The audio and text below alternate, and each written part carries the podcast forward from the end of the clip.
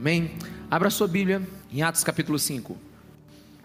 Nós estamos estudando o livro de Atos e agora nós chegamos a uma parte né, muito importante. Falamos no, no, na última pregação, no, no domingo retrasado, sobre Ananias e Zafira.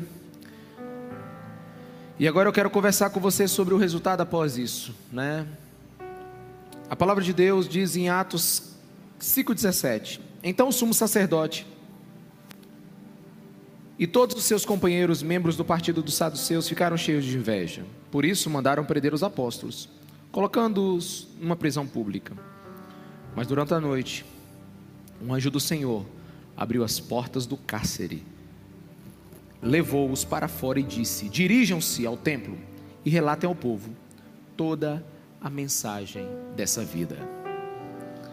Essa é a segunda vez que os apóstolos são presos. Na primeira foi só João e Pedro. Agora todos estão presos. Então o anjo do Senhor abre a porta, livra-os daquela prisão e dá uma ordem para eles: preguem toda a mensagem desta vida, anuncie a mensagem dessa vida. É sobre isso que nós queremos conversar nessa tarde com você, a mensagem desta vida. Vamos orar? Vamos pedir a Jesus. Espírito Santo de Deus, revela Jesus Cristo nesse lugar e enche o nosso coração da tua palavra, da revelação da tua palavra. Que teu Espírito conduza o que nós vamos falar, o que nós vamos entender. Que um espírito de discernimento e sabedoria esteja nesse lugar. Abençoa meus irmãos e a mim. É que eu te peço em nome de Jesus. Bem? Amém? Ah, eu estava me lembrando essa semana que quando eu fui a Jerusalém, dentre muitas visitas e lugares que eu fui, um se destacou para mim. É, nós fomos a um local onde a nossa guia, ela descreveu como possível lugar onde aconteceu o que está descrito lá em Atos 2, onde o Espírito Santo desceu sobre 120 pessoas, como a Bíblia descreve.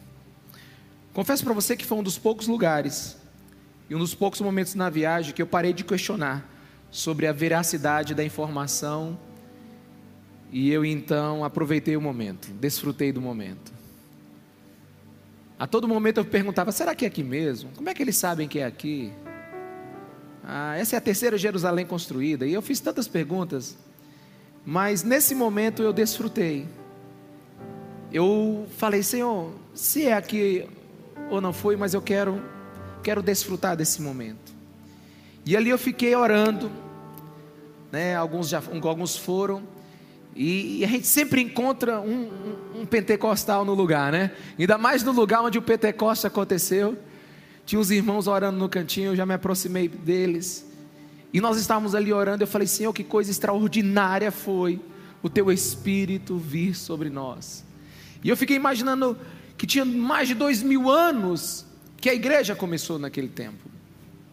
E eu comecei a pensar em tudo aquilo que a igreja já fez, os avivamentos que já tocaram a terra, as centenas de milhares de igrejas que já foram abertas, infelizmente outras tantas que já fecharam. E eu fiquei me lembrando daquela oportunidade, e eu imaginando como foi aquele momento onde a igreja foi inaugurada. E estudando esse texto, na verdade, estudando o livro de Atos, eu tenho feito uma pergunta para o meu coração e transmito ela a você agora. Qual é a utilidade da igreja hoje? Por que, que a igreja é importante? Né? Qual é o fundamento pelo qual a igreja ainda deve estar pregando o mesmo conteúdo de dois mil anos atrás? Qual é o direito que a igreja tem de continuar pregando a mesma mensagem de milênios, estando ainda numa, numa época tão moderna, no século 21? Meus irmãos, nós vivemos rumores de colonização de Marte, nós vivemos na era dos carros autônomos, nós estamos aí às portas da internet 5G para todos os lugares e todas as suas possibilidades.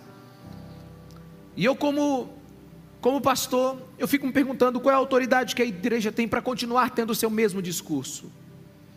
Por que, que é tão relevante ainda o texto sagrado? Em que as palavras de Deus, que, que as palavras da Bíblia podem ser importantes nesse tempo das startups? Por que, que a igreja ela continua pregando a sua mesma mensagem? O livro de Atos ele nos conta um pouco disso. É um livro de milagres, de histórias incríveis, onde é, homens iletrados e desconhecidos se tornaram a maior força de mudança dessa terra. Em Atos que a igreja ganha os seus primeiros contornos. E o livro deixa muito claro o quanto a igreja foi importante em todo esse tempo. E se nós fizermos um contraste entre uma igreja que tem dois mil anos ou mais que prega a mesma mensagem, nós vemos hoje que o mundo sempre está à busca de uma verdade, de uma novidade. Nós, é, eu fiz o dever de casa e eu fiquei, eu fiquei observando que a maioria das previsões dos gênios do século passado, na verdade, não se cumpriram nesse século. Eu percebo que os homens, eles, de tempos em tempos, eles melhoram os pensamentos que os seus antecessores tiveram. As épocas só provam que o pensamento humano vem se tornando obsoleto e as invenções dos homens cada dia mais antigas. Mas quando eu comparo tudo isso ao Evangelho, quando eu comparo tudo isso à igreja, eu percebo algo muito diferente. O Evangelho ele não é uma descoberta, uma meditação, uma reflexão humana.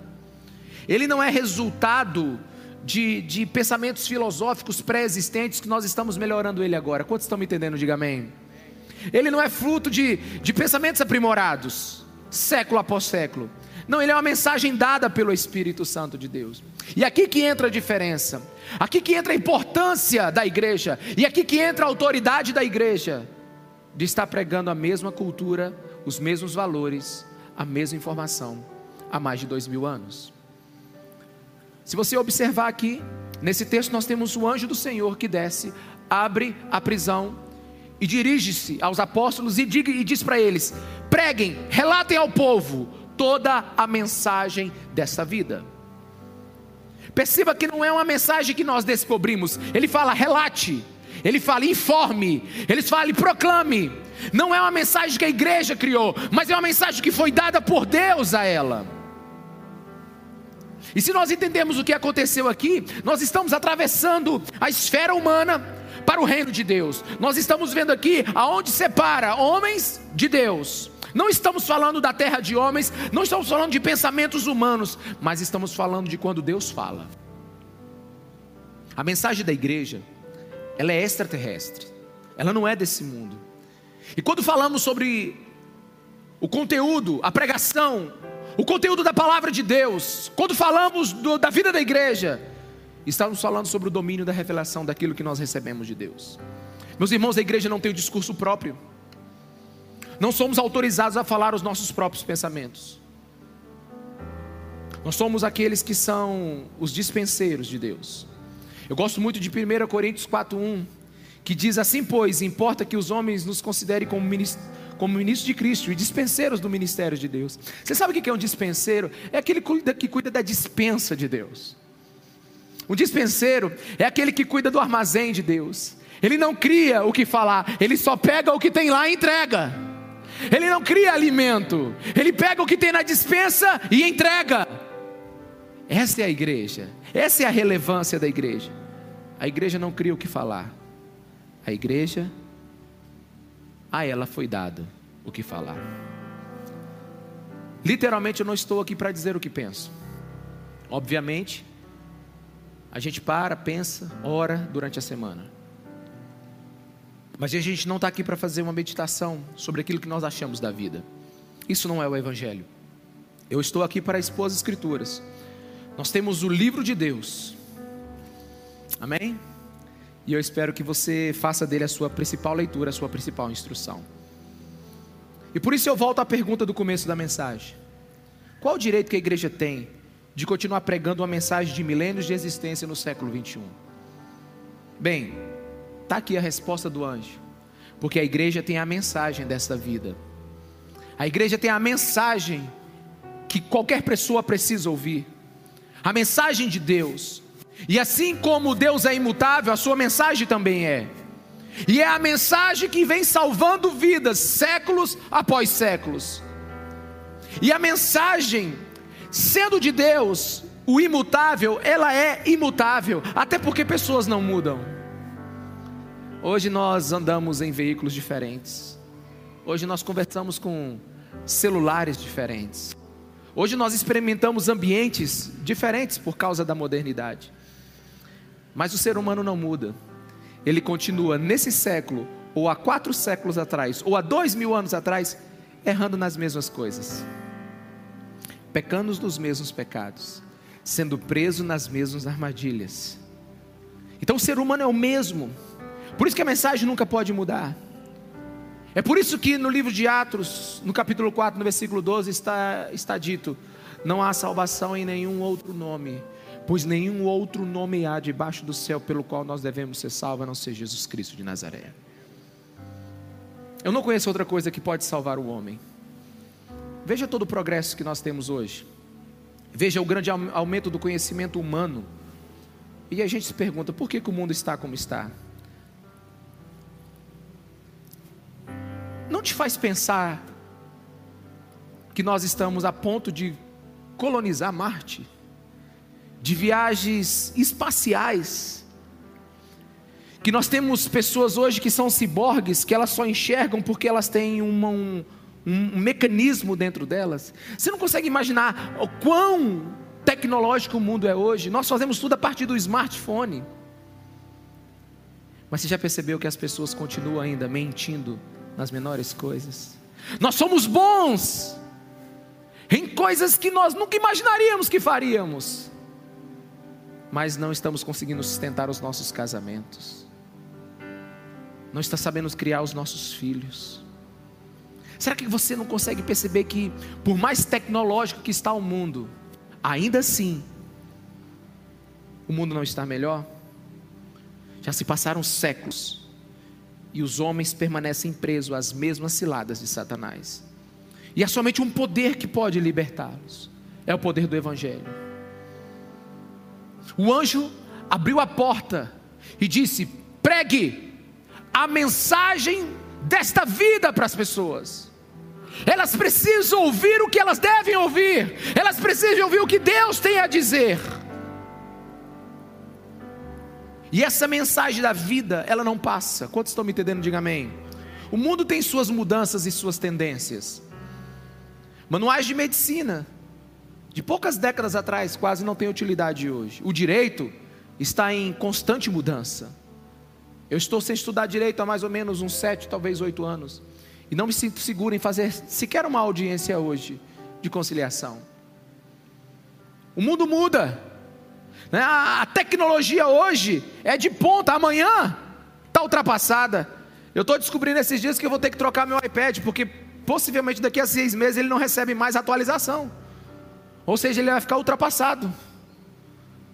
O mundo passa muito rápido, mas não, hoje está dizendo assim: pregue a mensagem desta vida para as pessoas, mas essa mensagem não muda. Alguns pensam porque o mundo muda, a mensagem tem que mudar. Deixa eu te dar um recado. Quanto mais a igreja permanecer a mesma, mais esse mundo vai mudar. Quanto mais a igreja mudar, mais esse mundo vai permanecer o mesmo. A igreja altera quando ela permanece a mesma. A igreja ela precisa estar fincada na palavra.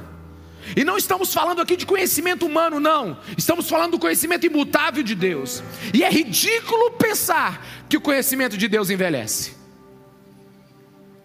Mas alguns pensam que envelhece. Lembra daquele culto doméstico que você fazia? Ou que o seu avô fazia com você? Lembra de quando colocava aquela Bíblia de dois quilos debaixo do braço e ia para a igreja? Né? Hoje nós colocamos tudo no smartphone. Mas era muito interessante. Lembra de, de quando nós orávamos e toda vez que nós estávamos sentando à mesa? Lembra o que os nossos avós fizeram? Lembra dos valores que foram ditos há tantos anos atrás? Eles não mudaram. Não é porque a filosofia mudou, a psicologia mudou, não é porque o comportamento do século 21 mudou que, que, que a gente vai mudar, não. Nós temos a mensagem desta vida e ela nunca mudou, ela nunca foi alterada. Ela nunca foi alterada. É ridículo pensar que o conhecimento de, de Deus envelhece. E por mais que nós tenhamos hoje chegado aos lugares tão altos, em tantos ramos da ciência, nós nunca tivemos tantos problemas na família, nunca tivemos tanta imoralidade no mundo, nunca tivemos tanto falta de respeito, falta de caráter. É por isso que o anjo falou: saiam dessa prisão e preguem a mensagem desta vida. Eles precisam ouvir. Mas eu ainda consigo ouvir uns, né? Minha mente de advogado ainda ela, ela se prepara para, para o embate, ela se prepara ainda para o oposto, né? E eu fico pensando alguns, eu fico pensando que alguns ainda imaginam assim, não, nós somos modernos demais, nós somos cultos, nós somos entendidos, nós nós nós nós precisamos de uma nova mensagem, de um novo conteúdo. Ainda a gente precisa ouvir o anjo que libertou os apóstolos naquele dia. Vocês precisam ouvir a mensagem dessa vida. Toda a mensagem dessa vida. E aqui eu quero já adiantar um pouco. O meu texto na NVI diz assim: toda a mensagem dessa vida. Não diz parte da mensagem dessa vida. Quantos estão comigo? Diga amém aqui. Anuncie toda a mensagem. Eu vejo muitas pregações que apenas falam, falam parte da mensagem da, da vida. Eu vejo, eu vejo nada mais perigoso do que você contar uma meia verdade. Né? Eu vejo muitas pessoas ouvindo parte do Evangelho. Deixa eu ver se eu me explico melhor. É, não é um erro você pregar a parábola do filho pródigo, pelo contrário, é uma das parábolas talvez a mais linda da Bíblia. Mas não podemos dizer que toda a mensagem da vida está ali. Nós não podemos dizer que tudo está ali. Não, ali foi Jesus que disse. O reino de Deus é semelhante àquilo ali, mas não é tudo. Nós vemos João 8, nós temos Jesus perdoando aquela mulher que foi pega em flagrante adultério. E quando iam apedrejá-la, Jesus falou assim: Quem não tem pecado, que atire a primeira pedra. Sim, todos saíram. Então Jesus ficou com ela, perguntou para ela assim: Mulher, cadê os teus acusadores? Ele disse: Senhor, não, não sei. Eu também não te acuso. Sabe, essa é uma, esse é o evangelho, mas aqui não está todos os ensinos de Jesus. Não podemos apenas ouvir parte. Não podemos ter uma, uma, uma, Bíblia fragmentada. Não podemos ter um evangelho bipartido. Quantos me entendem? Diga amém. Nós precisamos de toda a verdade da Bíblia. Nós precisamos de toda a verdade de quem Deus é. Aqueles que só ouvem, ou só pregam, ou só falam, me ouça por favor. Deus vai te dar a vitória. Deus vai te exaltar. Receba a vitória. Agora é só vitória. Deus tem grande coisa para você. Aqueles que falam e só ouvem isso, eu temo que eles não ouviram toda a verdade dessa vida. Essa é uma parte da verdade.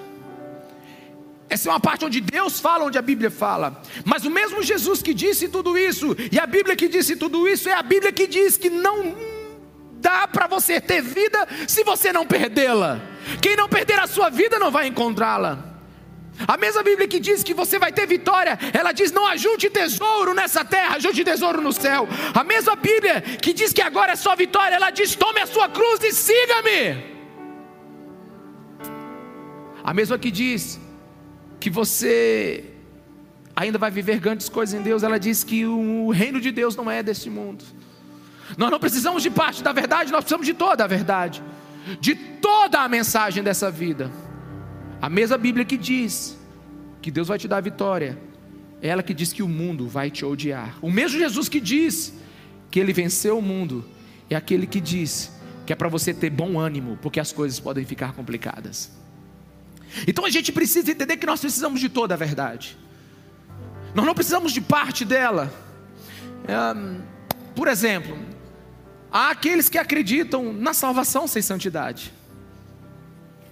Aqueles que acreditam, né, no terrível engano, que caem nessa de que são salvos e não precisam mudar. A gente não pode ser daqueles que fragmentam a Bíblia. Santidade não é você se sentir bem, santidade não é você chorar, santidade não é você vir à igreja, santidade é Jesus Cristo sendo formado em você através do poder do Espírito Santo. Isso é santidade. E começa a partir da salvação. Não existe salvo sem santidade. Porque a própria palavra de Deus diz em Romanos 8, 29, que ele nos, que ele nos predestinou, Jesus nos predestinou para ser igual a Ele. É estranho a palavra de Deus, a mensagem desta vida, um salvo que não muda. A salvação e santidade sempre andarão de mãos juntas. E, e nesse tempo de pandemia, eu tenho notado algo que vinha me incomodando, mas nos últimos 15 dias foi muito forte, né? Eu percebi que voltou à moda as músicas que falam sobre o céu. Não só no meio evangélico, mas também, né, nos diversos outros meios. Aí eu fui ouvir uma, tipo sertanejo universitário. Né? Uma letra maravilhosa. Pensa, dá até para chorar. É, eu acredito que você vai chorar ouvindo algumas músicas dessas. Mas o que eu descobri é que elas são bonitas, mas às vezes não são a mensagem dessa vida. Algumas têm até fragmentos da palavra de Deus. E eu quero explicar melhor. Uh, com a morte na primeira página de todos os jornais, acompanhado disso tudo vem muitas declarações, né? De alguém que perdeu um familiar, que perdeu um amigo, que perdeu um, um, uma pessoa que ama. E há muitas declarações hoje que foram estampadas, né, em honra a essas pessoas que morreram. E é digno isso. Mas eu fiquei observando uma declaração que ela se tornou rotineira em várias redes sociais. Uma pessoa morre, alguém que a ama diz assim: já deve estar fazendo bagunça no céu hora dessa. Quem ouviu essa? Quem leu isso? Pois é. Já deve estar fazendo bagunça no céu hora dessa. Confesso para você que tem um tom de romantismo, tem um tom de saudade. Mas hoje, o que eu vejo e eu não quero fazer nenhum julgamento aqui absolutamente sobre isso, até porque a salvação pertence ao Senhor. Mas por não ser pregado toda a verdade desta vida em muitos lugares, nós temos uma grande dificuldade hoje de entender quem Deus é. As pessoas falam do céu, mas ao mesmo tempo nunca se prepararam para ele. E eu vejo muita gente que nunca tocou no assunto do céu, que nunca viveu para uma vida na eternidade. E depois que alguém morre ou que ela mesma morre, todos estão no céu, como se o céu fosse uma passagem automática para todos os homens. Quantos estão me entendendo? Diga amém. Eu vejo um problema hoje é que o céu acaba sendo um lugar para todas as pessoas que amamos, não importando como elas tenham vivido nessa terra. O céu virou um lugar automático para qualquer ser humano que morre. Mas essa não é a mensagem da vida. O mesmo Jesus que diz que não veio para julgar e veio para salvar, foi o mesmo Jesus que em Mateus 10, 28 diz assim: Não tenham medo dos que matam o corpo, mas não podem matar a alma. Antes, tenham medo daquele que pode destruir tanto a alma como o corpo no inferno. Por não ter entendido todo o corpo da doutrina bíblica, por não ter entendido toda a verdade, toda a mensagem desta vida. Hoje temos muitas pessoas errando. Hoje temos muitas pessoas que só ouvem parte da mensagem da vida. E todas as palavras desta vida, a que o anjo mandou os apóstolos pregarem, meus irmãos, preste atenção. Tem o Deus de amor, tem o Deus de misericórdia, tem o Deus de graça, tem um Deus de extrema bondade, tem um Deus que perdoa, tem um Deus que ama, mas tem um Deus de justiça, tem um Deus que se ira. Muitos querem ouvir o Deus de amor, mas não querem ouvir toda a mensagem desta vida sobre o Deus que é justo. E você sabe qual é o problema disso? É que depois não entendem o sacrifício de Jesus. Se Deus não se ira e não precisa de justiça nessa terra, então para que que Jesus Cristo morreu? Nós precisamos de toda a mensagem desta vida. Definitivamente o céu não é um refúgio para todos os homens, mas é um destino para aqueles que entenderam a mensagem desta vida. Por mais lindo que seja, Não é bíblico dizer que alguém está impressionando os anjos com seu sorriso. E muito menos, com certeza, ninguém vai fazer bagunça no céu. Nós precisamos de um povo que saiba toda a mensagem dessa vida. Não leia somente as suas passagens favoritas. Não leia somente aquilo que te apetece quando você leia, olha para a palavra de Deus. Se você ficar apenas com o que gosta, deixa eu te falar em nome de Jesus, o risco é seu. O risco é seu. Alguns podem até dizer: sou uma pessoa moderna, pastor, conheço muita coisa.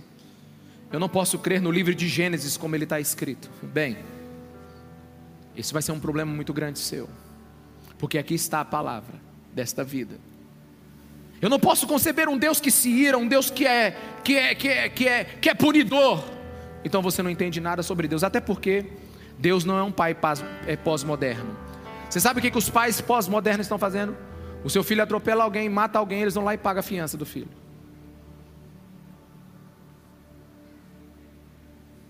Eles não deixam a justiça vir sobre os seus filhos.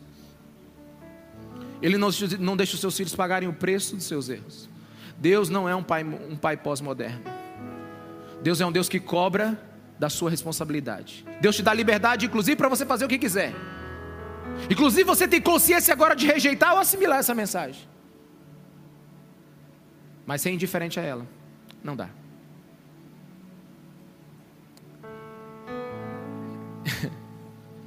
Eu aprendi que. Aliás, deixa eu te contar uma coisa. Quando eu fiz 18 anos, eu ganhei. Meu pai me deu um cartão de crédito muito cedo. Eu moro em Imperatriz desde os 15 anos de idade. É, vão fazer 40 anos, 30 anos que eu moro em Imperatriz. E eu, era, eu tinha 15 anos e eu cuidava de quase tudo aqui. Apesar do meu pai e minha mãe morar aqui do lado em Açailândia, eu passava a semana aqui. Eles vinham no final de semana. Pelo menos foi no primeiro ano assim. E eu me lembro que eu pagava muitas coisas, nós tínhamos dinheiro certinho. E meu pai entregou o cartão de crédito dele para mim. E eu lembro assim do meu pai dizendo assim, na voz muito, muito meiga: Aqui está meu cartão de crédito, só use quando necessário. Eu digo sim, senhor. Eu, eu pegava aquele cartão de crédito, quando eu pegava ele desavisado, meu Deus, deixa o bichinho aqui. Eu me lembro quando eu fiz 18 anos, meu pai chegou para mim assim: parabéns, agora você pode ser preso. você não sabe o tanto que foi bom para mim. Sabe por quê? Porque Deus é um Deus que te ama, mas é um Deus que é justo. Você precisa aprender a arrumar os teus erros. O pecado é igual uma bagunça. Aprenda a arrumar a bagunça. E por isso que a gente precisa da mensagem dessa vida. Sabe essas pessoas que dizem assim: Eu creio num Deus cheio de amor, mas não creio num Deus de justiça. É, ela pode até pensar que é uma pessoa inteligente, mas ela não passa de um pensador seletivo. Porque só existe amor porque existe ódio. A gente só entende algo se tiver o oposto. Quantos estão aqui me entendendo? Diga amém. Sabe por que, que aqui está cheio? É porque você sabe quando é vazio. Você sabe por que, que aqui está claro? É porque você sabe quando é escuro. Você somente sabe porque existe a bondade, porque você sabe o que é a crueldade. Você só sabe porque precisa de salvação, porque está perdido. Você sabe por que, que, que o Cristiano Ronaldo é bom? É porque tem o Messi.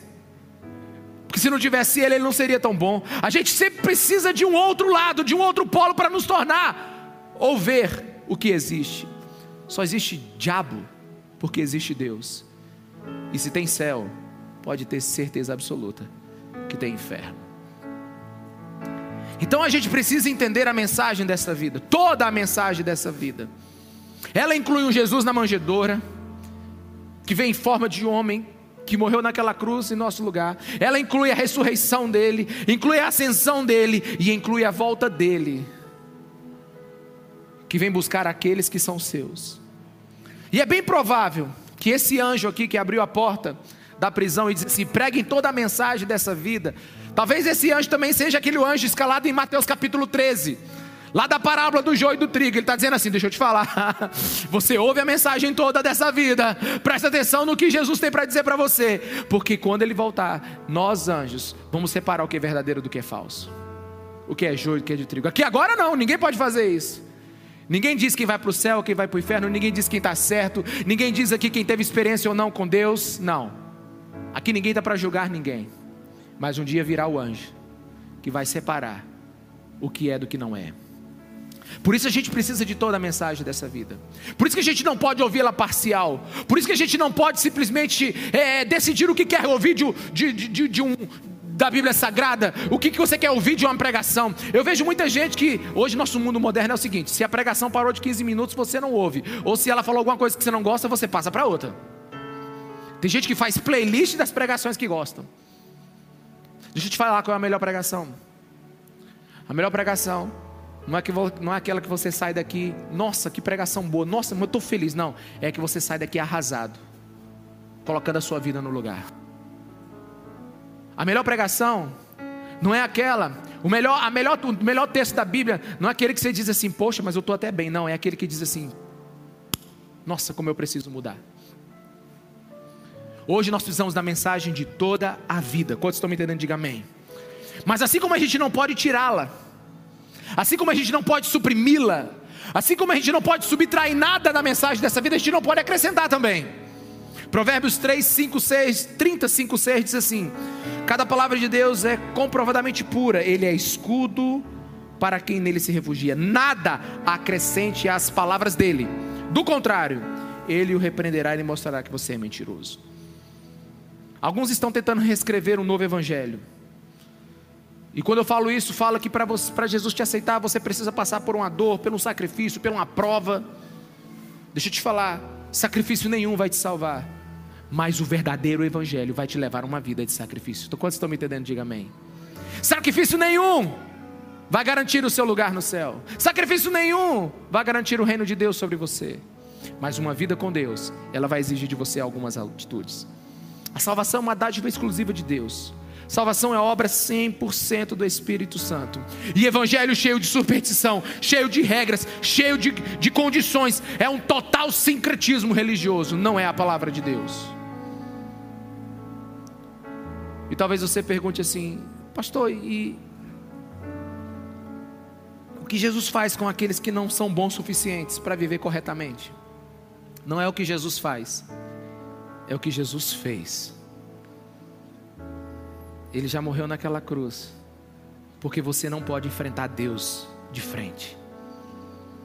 Ele morreu no seu lugar, ele acertou por você e agora você crê, então Ele te dará a graça e a misericórdia dele, e o Espírito Santo de Deus vem sobre você, e a partir de então, aquilo que você não podia, por causa do sacrifício de Jesus e da ação do Espírito Santo na sua vida, você começa a fazer. Deus, Ele não coloca pedágio para salvação, basta você crer e você será salvo. Se qualquer religião, se qualquer outra pessoa está colocando alguma coisa antes disso, não é evangelho. Acrescentou à mensagem desta vida aquilo que não era para ser acrescentado. A gente não precisa de um amuleto, a gente não precisa de um intermediador, a gente não precisa de nada físico, a gente tem o Espírito Santo de Deus que nos revela Jesus Cristo. E você agora pode fazer a sua reconciliação com Deus sem precisar fazer nada para Ele, porque na cruz foi feito tudo. Mas após a sua salvação, come on, olha para mim. Após você verdadeiramente crer em Jesus, você começa a mudar naquilo que você não precisa mudar, que, que você não podia mudar. Tem muita gente que diz assim: Eu só vou ser crente quando eu mudar. Não muda. Não muda, meu irmão. Não muda. Não muda porque eu te falo de carteirinha. Não existe força heróica, emocional, psicológica, física que vai te fazer mudar. Você pode até resistir um tempo, mas você não muda. Agora, quando você crê no Senhor Jesus Cristo, o poder do Espírito recai sobre você, e então, pelo poder do Espírito, você faz aquilo que nunca poderia fazer, e freia naquilo que não frearia. Essa é a mensagem de toda a vida. A gente não coloca nada, não tem mais nenhum pedágio. Mas ela diz que depois de encontrar o Cristo a gente muda. E eu fico pensando qual a dificuldade das pessoas crerem nessa mensagem. Porque se a mensagem desta vida fosse de um Deus nervoso, sabe, que, que, que aprisionasse a gente num terror mental, físico, espiritual, que fizesse dessa terra um inferno para nós. Se a mensagem dessa vida fosse um Deus que nos obrigasse a cumprir um código de leis impossíveis de ser seguido, mas não, é um Deus que, mesmo sabendo que pecamos contra Ele e fracassamos em agradar, preparou um plano da salvação que é 100% parte dele. Essa é a mensagem de toda a vida. Por que, que muitos não param para ouvir a mensagem desta vida? Muitos dizem assim: ah, o cristianismo é um tipo de escravidão, é repressão, né? é uma vida confinada. Não, você não conheceu a mensagem dessa vida. Pelo contrário, o anjo diz assim: Olha, estou libertando vocês, para vocês pregarem a mensagem dessa vida. E qual é a mensagem? É a mensagem que liberta, é a mensagem que traz vida, é a mensagem que faz você nascer de novo, é, nas, é a mensagem que perdoa os seus pecados. Ah, quantos crescem nisso, não precisariam de tanta terapia. Ah, se todos nós crescemos nisso. É a mensagem que tira a ansiedade do futuro. É a mensagem que nos faz vencedores diante da morte. É a, é a mensagem que descansa a alma do sobrecarregado. Essa é a mensagem de toda a vida. É a mensagem que ensina um homem a sustentar a sua palavra. É a mensagem que ensina-nos a ser fiéis. A mensagem de toda a vida é um Deus justo, mas é um Deus amoroso. A mensagem de toda a vida é aquela que nós sabemos que por nós mesmos nós jamais viveríamos. Mas a partir do momento que se junta a Jesus, nós nos tornamos aquilo que sempre queríamos. É a mensagem que flui agora e vai além da eternidade. É a mensagem de toda a vida. E hoje você tem condições de decidir sobre essa mensagem. Jesus mudou o mundo. Essa mensagem mudou o mundo. Você pode tentar ignorar, você pode tentar fugir, mas você não vai eliminar os fatos. Já temos mais de dois mil anos de cristianismo. Igreja, Evangelho, Jesus, os milagres, não é algo novo. Nós estamos falando de uma modinha que passa ou que vai passar. São dois milênios incontestáveis de obra de Deus nessa terra. Mas tem aqueles ainda que não querem acreditar. A Bíblia diz que o sumo sacerdote e todos seus companheiros, membros do partido dos saduceus, ficaram cheios de inveja e mandaram prender os apóstolos. Não só dois agora, mas todos estão presos. A religião tenta parar essa mensagem. Prisões, açoites, perseguições, ameaças. Tudo tenta parar essa mensagem. Sabe, e eu gosto muito da, de estudar os comentários bíblicos sobre essa parte da, da Bíblia. Porque eles querem explicar o anjo, né? Diz que é um amigo. Um amigo que apareceu lá, um 007 na madrugada e abriu a prisão. Né? Outros dizem que foi um carcereiro que se que se converteu, que ficou amigo lá dos apóstolos e abriu. Meus irmãos, deixa eu te dizer, o mundo dos, dos céticos é pequeno demais. Tem um outro, tem um outro que diz assim que foi um terremoto. Ele acredita no terremoto que abriu a prisão, mas não acredita no anjo. A Bíblia diz em Hebreus 1,14 que anjos são espíritos ministradores enviados por Deus para servir aqueles que aceitaram Jesus Cristo como Senhor e Salvador de suas vidas. Está lá em Hebreus 1,14. E esse anjo, ele não foi lá para libertar os apóstolos. Porque se você ler comigo o livro de Atos, eles vão ser presos de novo. O que, que esse anjo foi fazer lá? Ele não salvou os apóstolos para salvar a vida deles. O anjo libertou os apóstolos para não deixar a mensagem aprisionada. Quantos estão me entendendo? Diga amém. Você precisa entender isso aqui. Você consegue ver o anjo mensageiro dizendo assim: Eu não veio aqui apenas para abrir a porta da prisão, mas eu vim declarar que a boca de vocês não serão fechadas vocês precisam continuar pregando a mensagem dessa vida. O anjo trouxe liberdade, mas também trouxe responsabilidade.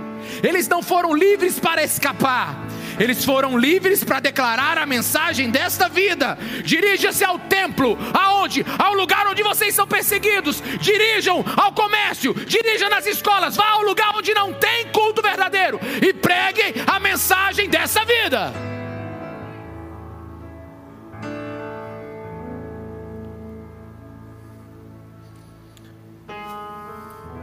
É irônico, porque foi onde eles foram presos. E o anjo diz: Voltem para o lugar onde vocês foram presos e abram as suas bocas. E, e aí você pode fazer uma pergunta muito racional comigo. Então, para que serviu o anjo? Para abrir aquela porta. Sabia para fazer duas coisas: para provar que ninguém prende a mensagem do Evangelho. Que quando qualquer coisa tentar prender a mensagem dessa vida, seja um anjo, seja um querubim, seja o que acontecer, vai ter o sobrenatural de Deus e ele vai continuar sendo pregado em toda a terra. Não importa o que a ciência pode dizer, não importa o que esse mundo pode se levantar, nunca a mensagem dessa vida vai estar presa. E a segunda coisa é a mais importante. Eu quero que vocês imaginem como é que os apóstolos saíram de dentro daquela prisão. O anjo. Tu imagina a fé? Tu imagina a fé da igreja sabendo que nada vai parar a mensagem desta vida. Eu posso ouvir um amém? Eu posso ouvir um aleluia? Nada vai parar a mensagem dessa vida. Eles foram salvos para continuar falando da salvação de Deus. Aleluia. Levante no seu lugar. Aleluia. Deus é maravilhoso, meus irmãos, Ele é extraordinário. Quero mandar um beijo aí para o pessoal do resgate que está assistindo essa mensagem agora. Que o Espírito Santo de Deus toque em seus corações. Eu queria que você fechasse os seus olhos.